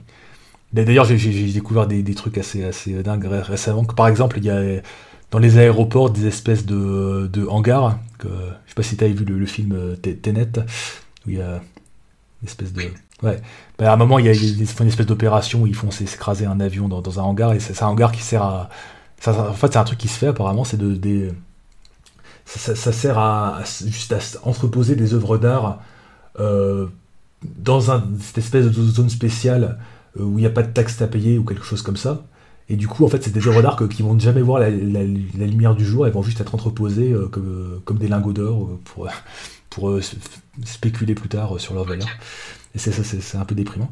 Mais euh, ouais, ouais, à la limite, si j'avais quand même le choix entre une œuvre d'art et un NFT, bah, l'œuvre d'art, à la limite, si j'ai si, un tableau qui a été vraiment peint par Vincent Van Gogh, le, tableau a des propriétés que n'a pas une image en haute résolution du tableau quand même. Il y a, le côté un petit peu 3D déjà, les, euh, les, fameux coups de pinceau. Il y a, bah, tu peux dire que la, matière du tableau, euh, des, la, croûte qu'il y a sur, le, sur la toile a été manipulée par Vincent Van Gogh. Parce que récemment, j'ai fait une petite parenthèse un peu trash il y avait une. Euh, bah, je sais pas, une, apparemment une, autrice de, BD euh, qui, a bah, récemment fait imprimer euh, sa BD pour, la vendre. Et elle a fait une vidéo TikTok où elle était assise sur sa pile de, BD. Et il y a des gens qui voulaient absolument acheter les quelques exemplaires sur lesquels elle s'était assise. C'est un, peu, un peu creepy. Et, effectivement, ils sont vendus à 3 3000 dollars euh, l'exemplaire. donc, alors, donc, donc, de la même manière, le, fait que Vincent Van Gogh euh, ait euh, vraiment touché de près ces, ces, ces de peinture-là, précisément, bah, ça, peut avoir une valeur que n'aurait pas simplement une, photo du tableau. Mais, mais, mais clairement, c'est pas que ça le marché de l'art, et d'une certaine manière, les NFT, ça réduit ça réduit le commerce de l'art à sa substantifique moelle la, plus absurde, c'est-à-dire le, fait de dire bah, c'est à moi, alors que pour le coup, quand c'est une œuvre numérique, bah, n'importe qui bah, peut prendre une capture d'écran et afficher la même chose sur, son, sur sa télé. Parce que si c'était juste le plaisir d'afficher un truc joli sur sa télé, enfin d'avoir un joli fond d'écran sur son ordinateur, bah, capture d'écran et voilà. Donc là, la seule valeur ajoutée, c'est de se dire ouais, d'accord, tout le monde peut afficher cette image, mais moi, c'est écrit dans la blockchain Ethereum que cette image est à moi. Voilà. Euh, ce qui je, pense qu'on pourrait facilement passer euh, l'intégralité de sa vie sans verser dans ce genre de préoccupations un peu narcissiques. Bon. Mais euh, par exemple, dans un métavers ou comme ça, on pourrait euh, aussi imaginer des gens qui achètent euh, des NFT pour eux. Par exemple, je sais pas, quelqu'un qui qui a, une maison et qui veut décorer sa maison dans le métavers, tu vois. Est-ce qu'il pourrait pas, je sais pas, acheter des petits éléments, genre des plantes virtuelles ou j'en sais rien quoi en NFT sans forcément les montrer ailleurs, mais simplement parce que lui, il passe du temps dans son salon virtuel et du coup, il aime bien avoir des trucs jolis dans son salon, quoi. Bah, ça, on peut faire la même remarque pour absolument n'importe quelle caractéristique de, l'univers virtuel. Donc, à partir du moment où il va tourner sur des serveurs, euh, tout ce qui existe au-dessus va être euh, quelque part sur des serveurs. Donc, on pourrait se dire que, ok, j'ai envie que la plupart de mes trucs vont être sur, des, sur les serveurs du jeu, enfin, du, j'ai dit le jeu ou du, de l'univers virtuel, mais certains trucs, je veux qu'ils soient aussi sur une blockchain pour, je sais pas, pour être sûr, mais Ouais, pourquoi Mais, mais si, c'est des trucs pour décorer sa maison dans un seul métavers, je vois pas vraiment l'utilité de la blockchain. Parce que l'application que j'avais mentionnée tout à l'heure, c'était un petit peu l'interopérabilité entre univers virtuels. Mais si on reste, euh, on a une seule maison dans un seul univers, euh, bah c'est comme acheter des, goodies dans, un, jeu vidéo euh, smartphone. Ouais. ouais. finalement, à part ben, justement ce côté décentralisé qui apporte peut-être euh, de la, de la confiance aux gens si les trucs coûtent cher ou bien euh, aussi d'un point de vue idéologique plaît à beaucoup, euh, il n'y a pas tellement d'intérêt quoi. Ouais, bah ouais, c'est ça, il y a un côté très identitaire sur tout ce qui est crypto. il, n'y a qu'à voir tous les, tous les comptes Twitter qui, bien sûr, il y a tous les comptes Twitter qui sont politiques, donc ils vont, dire euh, fier patriote, fier d'être français, d'autres ils vont dire euh, anarcho-communiste. Euh, et puis il y a aussi des gens qui mon identité, c'est d'être un fan de crypto. ils vont mettre leur, leur identifiant Ethereum en, pseudo, ils vont mettre des, des smileys Bitcoin dans, dans leur description de Twitter. Donc apparemment, il y a des gens, euh, il, y a, des gens, leur vie c'est de collectionner des figurines Pokémon et des cartes Pokémon et des trucs comme ça. Et ben il y a d'autres gens, leur vie c'est euh, d'être, euh, de, vivre crypto, de, penser crypto, de, respirer crypto. Alors ça, je, je, me fais carte un peu du sujet, mais, j'avais fait plusieurs vidéos critiques de du fait de rechercher une identité. Enfin, de, en tout cas, bien sûr, il y a toutes les entités qui sont liées à des à des oppressions sociales du genre homophobie, ça c'est un peu différent, mais le fait de rechercher une identité euh, indépendamment de ça, donc euh, genre je, suis un fan de Pokémon, euh, je suis un fan de crypto, bah ça, me semble pas vraiment pertinent. Alors bah, bien sûr les gens sont libres de faire ça, mais au final est-ce qu'ils en ont vraiment besoin À la limite plus, plus que de, il y, a quand même un côté un peu narcissique dans tout ça, c'est de dire regardez-moi, je j'ai tel, tel ou tel lifestyle alors que plutôt que d'avoir un lifestyle, bah, tu pourrais, euh, je sais pas, euh, euh, créer des trucs, développer des talents, je sais pas, lire des livres, faire une chaîne YouTube. ce qui, ça, pourrait, on, pourrait dire que c'est une forme d'identité, mais à, la limite, ce serait une forme d'identité que je trouve largement préférable parce que c'est c'est un peu externalisé par rapport à soi-même, donc c'est un petit peu moins narcissique. Et puis surtout, ça, ça s'est orienté vers la, les créations bah, de, de, contenus euh, utiles intéressants qui peuvent vraiment euh, créer de la valeur, comme disent les, Américains. Donc, euh, à la limite, bah, c'est ce que je disais tout à l'heure sur le, fait de, dans les fandoms de jeux vidéo, la mentalité collectionneur versus la mentalité créateur, bah, soyez, plutôt créateur que collectionneur. Ouais, puis il y a aussi ce truc, euh, j'ai l'impression que quand tu t'attaches euh, à une identité, ou bien euh, encore pire, que tu la mets du coup en avant sur les réseaux sociaux, eh ben ça va aussi te forcer presque à défendre cette identité, même si tu te rends compte qu'il y a des trucs qui jouent pas. Genre, bah justement, quelqu'un qui va prôner la blockchain, etc. Est-ce que hum, il aura vraiment, quand quand il y aura un débat, etc. Il risque de défendre certaines choses qu'il n'aurait pas défendues de base? Simplement parce qu'il a cette identité plutôt que de reconnaître ben, qu'il y a des bons aspects et qu'il y en a des moins bons en quelque part. Ouais, bah c'est pour cette raison que, bah, bah clairement j'exprime des, opinions euh, politiques euh, qui ne sont pas euh, neutres, je ne crois pas vraiment à la neutralité, mais pour autant j'essaie d'éviter de les mettre en bio Twitter ou en description YouTube parce que si je faisais ça, ça, ferait juste que si jamais je me rends compte que cette idée est pas si terrible que ça, j'aurais plus de mal à, en changer. Ouais, finalement, on a le droit d'avoir. Euh, enfin, il n'y a, pas tellement de problème à avoir des opinions, mais euh, mais il faut pas s'attacher à ces opinions, puis euh, pas pour, pas que la prochaine fois où tout d'un coup on a envie de changer d'opinion, ça nous casse notre propre ego à nous à quelque part. Quoi. Ouais.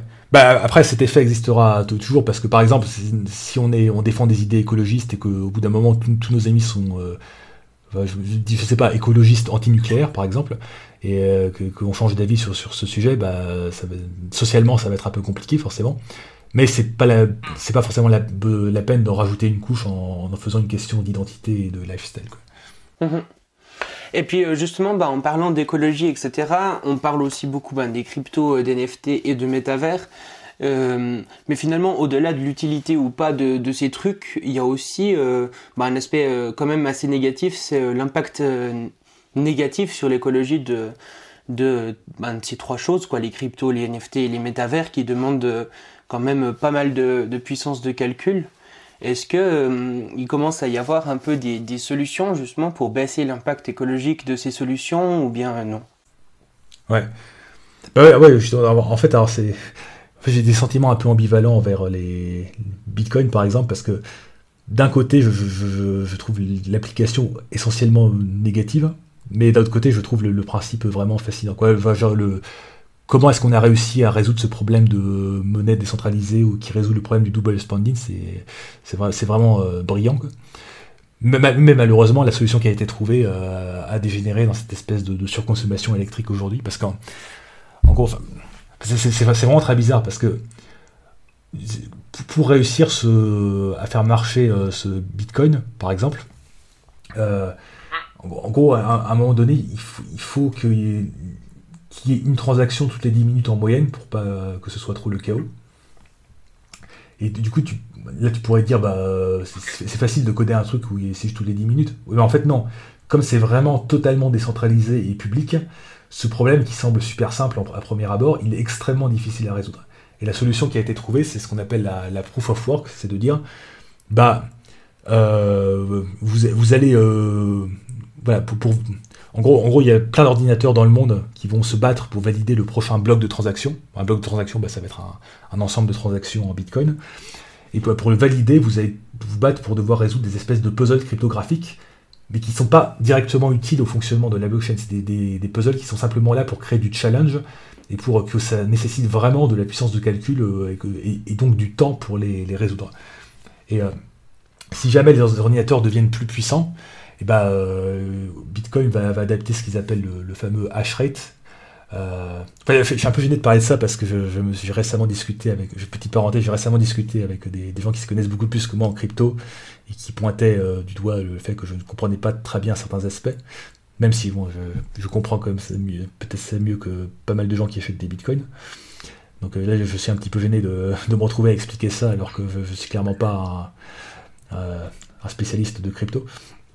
Enfin, de la parenthèse. Mais là, pour le coup, je, ne pense pas avoir dit de, trucs faux. Euh, a priori, c'est validé par les, vrais experts en crypto. Donc, euh, je reprends. Euh, et, donc, du coup. donc l'idée, voilà, c'est qu'il va, y avoir cette espèce de compétition pour, valider un bloc avec une espèce de récompense qui, pour l'instant, est sous la forme de ce qu'on appelle minage de bitcoin, c'est-à-dire bah, on, va, créer des nouveaux bitcoins qu'on va donner à la personne qui aura résolu le puzzle euh, associé à un bloc de transaction. Mais euh, quand on aura miné tous les blocs, bah, il y aura simplement des, frais de transaction, un petit peu comme les frais de transaction bancaires euh, qui existent aujourd'hui. dans, tous les cas, il y aura une incitation économique. Mais ce qui est un peu absurde, c'est que, du coup, imaginons qu'on on double la puissance informatique d'un claquement de doigts. Et bah, du coup, le Bitcoin va s'adapter pour rendre ces, puzzles cryptographiques plus difficiles pour que ça prenne toujours 10 minutes entre chaque bloc en moyenne. Donc du coup, il y a une espèce de, race to the bottom, enfin de, course vers le fond du gouffre, où euh, en gros, plus euh, il y a de gens qui participent, qui se battent pour euh, valider des blocs, plus il y a le fait d'ajouter des, nouveaux compétiteurs n'améliore absolument rien à Bitcoin, à part le fait que ce sera encore plus robuste, mais à ce stade, ça change plus grand chose. Et par contre, ça va, ça va juste consommer, consommer, consommer. Et bah, récemment, on a vu, bah, par exemple, il y a en fait, en fait, la Chine avait, je crois, brutalement décidé euh, d'interdire le minage de Bitcoin sur son territoire. Du coup, il y a eu une grosse migration dans d'autres pays, notamment le, Kazakhstan, qui, euh, l'une des conséquences, ça a été que ça, pompait tellement d'énergie, leurs fermes de Bitcoin géantes, au charbon d'ailleurs, qu'il y avait des, des grosses coupures électriques en plein hiver. Donc l'hiver en Sibérie, c'est un, peu, un peu chaud. Quoi enfin plutôt froid pour son de Et, apparemment, ça a été une, des causes importantes de la récente guerre civile au Kazakhstan. Euh, donc, euh, c'est pour dire que ça, va loin quand même cette histoire. Quoi. Ouais, ça a vraiment des, impacts dans le monde réel quand même, quoi, qui sont assez, euh, assez importants. Mais du coup, alors, ce qui est intéressant, c'est qu'il y a des gens qui sont pro-Bitcoin et qui disent que c'est bien que les États euh, fassent des, des crackdowns, enfin fassent des, démantèlements euh, surprises de, fermes de Bitcoin. Parce que c'est très paradoxal, parce qu'en fait, cette fameuse récompense qu'on a quand on valide des blocs, qui est quand même nécessaire pour faire tourner le système, va créer cette espèce de surcompétition où on va euh, brûler des, des ressources informatiques de façon absurde pour résoudre des espèces de, de puzzles arbitraires qui fondamentalement ne servent à rien. Mais euh, du coup, on, peut être pour, une monnaie qui repose sur ce principe, tout en disant que c'est quand même bien que de temps en temps, les États se disent euh, hop hop hop, la ferme de Bitcoin, on va envoyer la police et on va vous piquer tous vos ordinateurs et allez vous faire foutre. Parce que, très paradoxalement, le fait de faire ça n'a aucun impact sur le bon fonctionnement du Bitcoin. Ça fait juste que bah, y aura euh, moins de candidats pour valider le prochain bloc, mais le, le hash rate va rapidement s'adapter, donc ce ne sera pas un problème. Et, donc, oui, pour, les alternatives, bah, du coup, pour ça, tout ça, tout ce que j'ai décrit, c'est ce qu'on appelle la fameuse euh, proof of work. Donc c'est ça qui fait que euh, ah des bitcoins consomment autant que l'Argentine ou des trucs comme ça, un truc complètement délirant. Quoi. Euh, et donc, donc par exemple, la blockchain Ethereum, qui est la, plus grosse blockchain, notamment pour les, les NFT, euh, bah, il y, a quand même une espèce de pression qui s'est mise sur eux pour, dire euh, bah, quand même votre truc ça, pollue vachement, euh, c'est pas terrible. Et donc du coup ils ont un projet qui normalement devrait enfin se concrétiser en 2022, mais bon ils avaient déjà promis ça il y a 5 ans donc c'est pas trop sûr quand même qui est de, faire ce qu'ils appellent the merge. Donc c'est la, en gros la migration vers une blockchain différente qui reposerait sur ce qu'ils appellent de la proof of stake. Alors là, je ne vais pas trop me lancer dans des explications techniques car je, comprends moins bien que la proof of work. Mais apparemment, il y, a, déjà des petites blockchains qui, marchent sur de la, ce qu'on appelle de la proof of stake. Donc apparemment, ben, là l'idée en gros, c'est que pour, que ça marche de façon décentralisée, il faut, qu'on ait, ce qu'on appelle de la skin in the game, qu'on mette sa peau en, jeu dans, le jeu. Donc là, la manière d'avoir sa peau dans le jeu, c'était de, brûler des ressources informatiques de façon un peu absurde. Et ben là, là la, manière d'avoir ça, avec la proof of stake, la manière d'avoir euh, sa peau dans le jeu, ce serait bah, de posséder euh, une certaine partie de, la crypto-monnaie. Je sais si j'ai pas compris, ou quelque chose comme ça. Mais d'après certains puristes de Bitcoin, euh, ça n'a pas toutes les propriétés de décentralisation extrême de Bitcoin, et d'une certaine manière, ce serait moins robuste. Mais cela dit, je, pense que si la blockchain Ethereum bascule vers de la proof of stake, il y aura une grosse pression sur toutes les autres pour qu'elles basculent aussi et comment dire, voilà.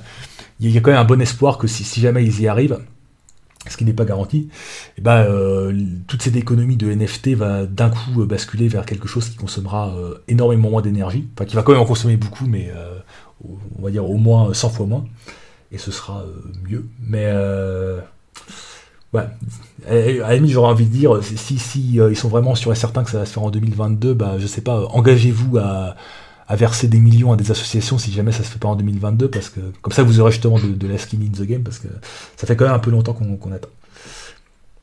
Mhm.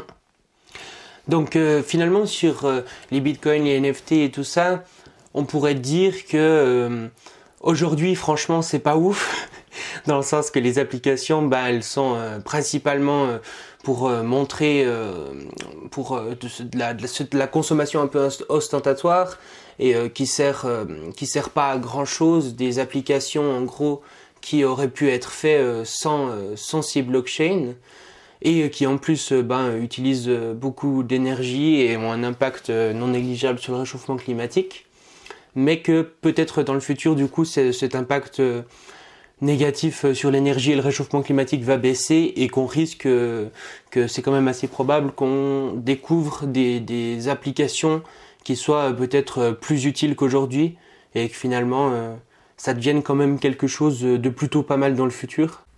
Oui, tout, à fait. Bah, c'est pour ça que moi, bah, je suis extrêmement favorable à la recherche en, blockchain, qui d'ailleurs, en passant, il y en a beaucoup qui se fait au niveau euh, des universités euh, MIT et compagnie, donc euh, c'est devenu un, domaine de recherche en informatique à part entière, donc il y, a beaucoup de recherches, bah, d'une part, justement, pour faire des, meilleures blockchains, et d'autre part, pour trouver des cas d'utilisation intéressants. Bah, par, exemple, j'ai vu, récemment passer un papier, alors, ça, ça, marche pas vraiment, mais l'idée c'était d'utiliser cette fameuse proof of work du Bitcoin pour faire des calculs qui pour le coup seraient utiles, par exemple des, simulations euh, en recherche médicale. Bah, aujourd'hui, il y, a un truc qui s'appelle Boink, je sais pas comment ça se prononce, B-O-I-N-C, qui permet de, en gros, de prêter la puissance de calcul de son ordinateur pour euh, de la recherche scientifique et notamment médicale sur euh, certains types de cancers ou des choses comme ça. Donc en gros, on peut prêter sa puissance de calcul inutilisée pour, euh, pour la science, donc c'est bien. du coup, l'idée, ce serait, est-ce qu'on pourrait pas faire ça avec euh, tous ces calculs inutiles de, de Proof of Work? Et alors, la réponse est, oui et non, euh, il y aurait des trucs à faire, mais ce serait plus compliqué que prévu. Mais par exemple, ça, peut être une piste de recherche intéressante. Et puis il y a aussi, donc il y aurait la recherche dans, des use cases intéressants, donc des, bah, des manières d'utiliser des NFT qui serait vraiment pertinente. Donc, alors, c'est un peu comme la fusion nucléaire, bah, j'encourage euh, très clairement de, la recherche dans cette direction, mais c'est pas parce qu'il euh, y aura sans doute des applications pertinentes dans le futur qu'il faut se vautrer dans euh, des applications pas ouf aujourd'hui. Mhm. Mais en même temps, est-ce que est-ce que c'est vraiment possible de d'avoir justement ces applications cool dans le futur sans avoir euh, ces applications nulles d'aujourd'hui. Parce que bah, justement encore une fois avec euh, la, la, bulle internet etc c'est aussi un petit peu ce qui s'était passé. Est-ce que finalement on n'a pas besoin de, tenter plein de choses et puis que à la fin bah il y en a euh, la majorité qui explose pour qu'on garde vraiment les meilleurs? Est-ce qu'on pourrait vraiment avoir ces applications futures cool si on n'avait pas ces trucs nuls aujourd'hui quoi? Oui, possible. Bah, imaginons que les, blockchains deviennent. Euh, résolvent ce problème de, proof of work, et que bah, bon, du coup, ce serait. pour, l'instant, ce serait juste de, la frime un peu nulle, mais ça ne consommerait pas trop d'énergie. donc, ce serait à, la limite relativement inoffensif. Donc oui, à la limite, ça ne me dérange pas qu'il y ait des, euh, gens qui, se qualifient de euh, crypto-enthousiastes, qui continuent à faire leur, truc dans leur communauté crypto, et que peut-être qu'un jour, il y aura des, usages vraiment intéressants qui émergeront. Euh, ouais, pourquoi pas. Mhm. Et puis, un truc qu'on n'a pas trop abordé aussi, c'est le Web 3.0. Qu'est-ce que ça signifie là-dedans? Et puis, quel est le rapport un peu avec ben, ce qu'on vient de parler, ce dont on vient de parler? Là, je suis en train de taper Web 3.0 pour regarder sur Wikipédia ce que c'est, histoire de pas l'air trop con. Mais euh, de ce que j'ai compris, c'était, c'était bah, en gros les histoires de métaverse. Ah, ah, non, ouais, ok, d'accord. En fait, il y a plusieurs définitions de Web 3.0. Parce qu'en fait, sur, Twitter, récemment, quand je vois des gens parler de Web 3.0, c'est, bah, c'est en gros, c'est le métaverse plus NFT. Voilà, c'est les deux gros trucs. Mais euh, ah bah, le mot a déjà été utilisé pour parler du web sémantique, où là, ce serait pour le coup assez compliqué à expliquer. C'était en gros, euh, ouais, euh, ben, euh, un modèle permettant aux données d'être partagées et réutilisées entre plusieurs applications. En gros, l'idée ce serait de, de, parce qu'en fait le, web s'est construit de manière un petit peu anarchique et dégueulasse au, fil des années. Et si tout ce qu'il y avait sur Internet était structuré d'une manière un peu plus pertinente et organisée, il y aurait beaucoup plus d'interopérabilité justement. Bah, peut-être qu'on n'aurait pas besoin d'avoir un compte sur Facebook et un compte sur Twitter, euh, ça pourrait être euh, euh, cross-platform. Bon, mais après, je ne vais pas lancer des explications parce que je vais un peu me ridiculiser, mais c'est vrai que ouais, ce web sémantique, on en, on, en, parle depuis un moment et on n'y est toujours pas, mais donc c'est un peu compliqué. Mais c'est un concept intéressant. Ok, ouais. Ouais, parce que c'est vrai que j'entends euh, beaucoup, beaucoup de gens euh, bah, connus, moins connus, faire des vidéos et tout ça sur ce web 3.0, mais finalement euh, assez peu de, définition vraiment de ce que c'est. Donc, je, je, je voyais pas trop la différence justement entre ce web 3.0 et bah, un métavers comme, comme Facebook l'annonce ou comme ça quoi. Bah, si tu parles de vidéos récentes, probablement ce qu'ils appellent, ce que eux appellent web 3.0, ça va être oui bah métavers plus NFT, bah oui, effectivement, on peut, tourner, considérer que bah, si effectivement beaucoup de gens vont là-dedans, bah, ça pourrait. De la, même, de la même manière qu'il y a eu le Web 2.0 qui, je crois, bah, c'était le fait que y ait plein d'applications qui soient en dehors de ton ordinateur, donc tu n'installes plus des programmes, tu as directement des trucs sur Internet, je crois que c'était ça. D'une certaine manière, si ces, usages de métavers et NFT se généralisent, effectivement, on pourrait appeler ça Web 3.0. Pourquoi pas mais du coup, euh, ce Web 3.0, il a, il a des chances de, remplacer le Web 2.0 comme le Web 2.0 a remplacé le 1.0, ou bien euh, le Web 2.0 et 3.0, euh, justement, cohabiteraient plutôt ensemble finalement. Mais après, il n'y a, aucun remplacement concret. C'est pas une mise à jour de, de, jeux vidéo, dans le sens où il y a, il y a des trucs de Web 2.0 qu'on classifierait dans Web 2.0 aujourd'hui, qui sont assez dominants, effectivement. Mais il y a toujours euh, des, vieux sites web comme le site de Richard Stallman qui ne veut, veut, pas euh, aller sur les réseaux sociaux. Donc euh, il y, a, toujours les mêmes protocoles Internet qu'au début d'Internet. Et on peut toujours avoir un, blog, on peut toujours héberger un site sur un, ordinateur qu'on a dans sa chambre. Donc oui, oui, en pratique, ça va juste s'ajouter en parallèle. Ok, donc c'est vraiment des choses qui s'additionnent, quoi. Donc, euh, parce que par exemple, je sais pas, euh, ben, typiquement Mark Zuckerberg qui dit que c'est un peu l'avenir de Facebook, l'avenir euh, des réseaux sociaux, etc. Il faut plutôt le voir du coup comme, bah, comme l'avenir, mais en plus, quoi, pas l'avenir qui remplace. Ouais. Bah, comme je disais, je, je, pense pas que les gens vont arrêter de, de scroller sur Facebook sur leur smartphone. Parce que ça a quand même un, coup de mettre un casque de réalité virtuelle et encore plus une, combinaison euh, Ready Player, Player One. Donc, euh, euh, alors je sais pas comment Facebook voit ça, mais a priori ce serait plus un complément. Enfin, je pense que ce sera, si, ça ne fait pas un bid, ce qui est quand même un scénario assez probable, bah ce sera juste un truc qui va s'additionner de la même manière que bah, les, les, conférences sur Zoom sont un truc qui existe à côté des réseaux sociaux. Ou bien, euh, sinon, il y a aussi un autre truc dont on n'a pas beaucoup parlé, mais avec euh, bah, la réalité augmentée, où on vient euh, du coup ajouter des sortes d'écrans à travers bah, soit des lunettes, soit des lentilles comme ça, à la réalité, et qui du coup pourrait être un mélange entre bah, les réseaux sociaux d'aujourd'hui et le métavers à quelque part. Bah ça, ça, ça, ça date pas d'aujourd'hui parce qu'il y avait les, Google Glass qui, ont quand même quelques années et puis ça n'a pas vraiment pris.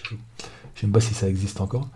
Parce que euh, là encore, bah, il bah, y, a, une idée, mais il n'y avait pas vraiment de cas d'utilisation euh, super pertinent. Du coup, euh, c'est un peu tombé en désuétude. Mais ça pourrait revenir à la mode dans quelques années. Mais c'est vraiment une question d'application. Il faut vraiment trouver une application qui serait vraiment utile. Bah, par exemple, bah, le, smartphone, ça permettait d'avoir Internet partout avec soi quand on se déplace, ce qui pour le coup est une application très utile. Donc euh, c'est pour ça que ça a pris autant. Mhm. Et euh, bah du coup finalement, si tu devais prendre un point de vue euh, plus global, bah, qu'est-ce que tu penses de tout ça? Est-ce que c'est c'est des évolutions qui, qui t'enthousiasment ou bien au contraire qui te dépriment plutôt?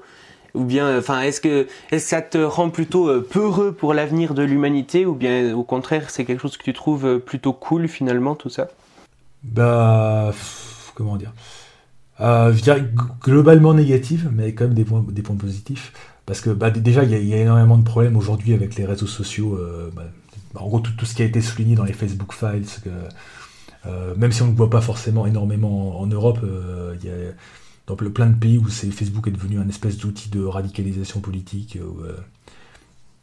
Mais même en France, où il y, la gentille grand-mère qui faisait un goûter à ses petits-enfants, elle est devenue euh, une radicalisée anti-vax qui pense qu'il y a un gouvernement mondial pédophile ou je sais pas quoi. Merci, merci les réseaux sociaux. Et, euh, donc déjà, on a ce genre de problème. Et, justement, pendant le, début du Covid avec le confinement, bah, il y, a, plein de gens qui n'utilisaient euh, pas, Facebook plus que ça, qui bah, du coup, bah, comme ils étaient coincés chez eux, l'ont utilisé beaucoup plus et sont devenus euh, certains beaucoup plus conspirationnistes, ils sont entrés un peu dans des, dans des mouvements, voire sont entrés dans des mouvements politiques bizarres. Simplement par, le fait de, bah, de, passer plus de temps euh, brutalement sur tous ces réseaux. Et on peut imaginer que si, on ajoute des casques de réalité virtuelle, c'est que ça devient encore plus immersif, bah, euh, on va plonger encore plus profond dans, ce qu'on appelle le, rabbit hole, le, trou du lapin d'Alice au pays des merveilles. Et ouais, pour le coup, il y a des, des, trucs comme QAnon aujourd'hui, ça pourrait être de la rigolade par rapport à ce qu'on pourrait voir dans, un futur proche. Mais cela dit, euh, de, base, la réalité virtuelle, c'est quelque chose que je trouve plutôt euh, cool, on va dire. Mais je, pense que, au final, la plupart des applications que je trouve cool, ça reste essentiellement du jeu vidéo. Donc, euh, Plutôt du divertissement, quoi. Bah, je veux dire, le, but d'avoir la réalité virtuelle, c'est d'avoir une réalité qui soit mieux que la réalité réelle. Donc, toutes les Alors, si c'est pour chevaucher, un dragon, c'est sympa. Mais si c'est pour euh, retourner dans ton euh, espace de, bureau euh, dystopique, mais en réalité virtuelle, bon, pas terrible. ouais, ouais, je vois l'idée. Bah écoute, merci beaucoup du coup pour ton temps, pour cette interview. si les gens ils veulent en savoir plus sur toi, sur tes idées et tout ça, voir tes contenus, ben où est-ce que tu les redirigerais Vers quel, quel endroit d'internet tu les redirigerais? Euh, bah, juste euh, chaîne YouTube et compte Twitter. Le compte Twitter, bah, YouTube, vous tapez Vlanx et puis euh, les liens Twitter sont dans, dans les descriptions des vidéos. Ok. Ben, de toute façon, je mettrai du coup le lien de ta chaîne YouTube et de ton compte Twitter aussi en description. Et ben, aussi en description, vous retrouvez du coup tous les liens des plateformes sur lesquelles je suis présent. Et ben, encore merci d'être venu passer un moment discuter avec moi. Et à très bientôt. Bah, merci beaucoup euh, pour l'interview.